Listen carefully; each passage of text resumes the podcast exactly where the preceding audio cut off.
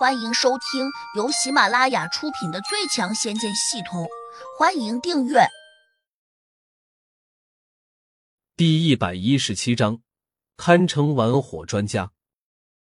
柳月娥无法再拨动琵琶的琴弦，她连忙腾出右手，飞快的拍向了恶珠。砰！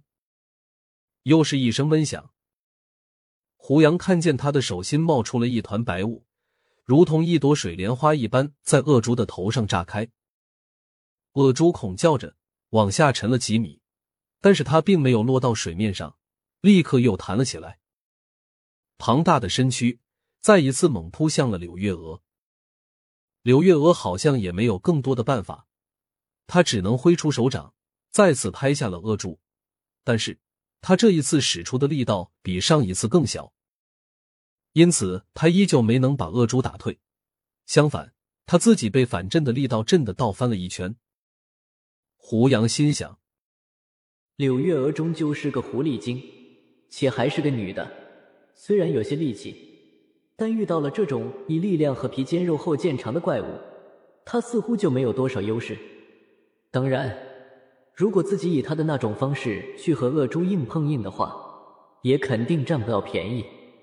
幸好柳月娥的身体比较轻盈，恶猪比较笨重，在几个扑腾之后，他终于因为后力不济，再一次掉进了水中。柳月娥没有追击，她停在了一块礁石上，涨红着脸，喘着粗气。他突然又转头看向了胡杨，可能觉得自己有些狼狈，脸色顿时变得尴尬起来。不过很快，他又生气的叫道。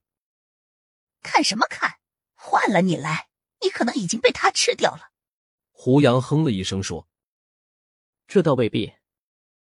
大言不惭，你比我的功力差多了，我尚且没法制服他，你要是和他交手，只怕不死也得脱一层皮。”刘月娥冷笑道：“昨晚自己从这头恶猪交手的时候，虽然也有些手忙脚乱，但并没有处于明显的下风。如果不是书上记载……”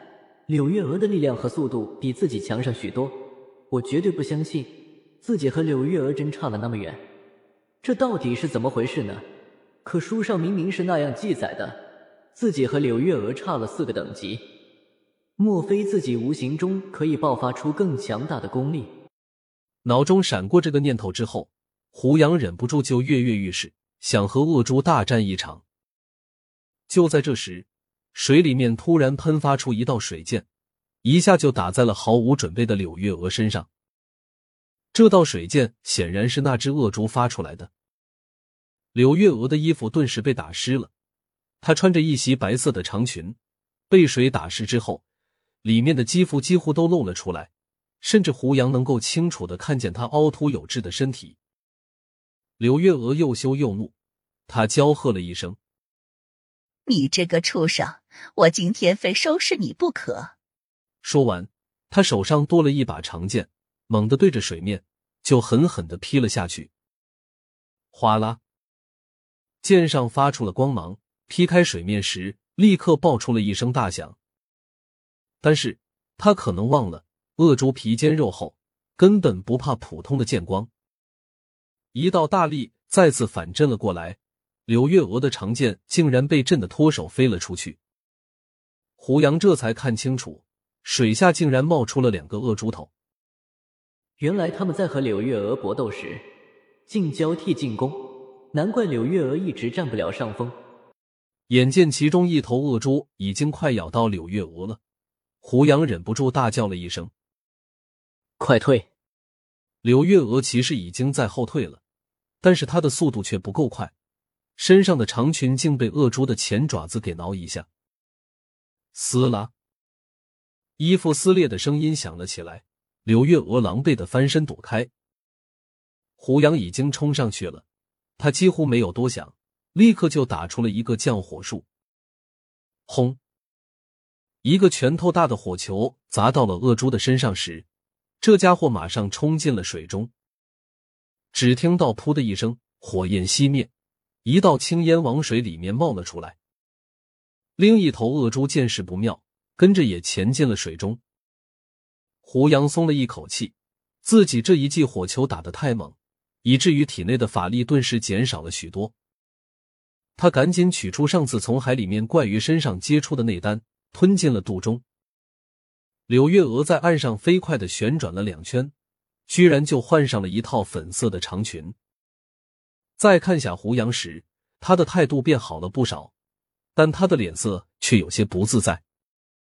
你手上那件法宝不错。说这话时，他勉强挤出了一个笑容。什么法宝？胡杨有些不解。你刚才用法宝打出了火球。刘月娥的脸色微微一变，好像有一点不满。他似乎在说：“你装什么装呢？我都已经看见了。”我没有用法宝。胡杨再次强调道：“没有用法宝，凭你这点功力，能够打出烈度那么高的火焰来吗？”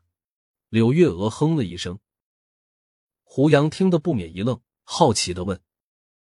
莫非地灵一级徒手打不出这种火焰吗？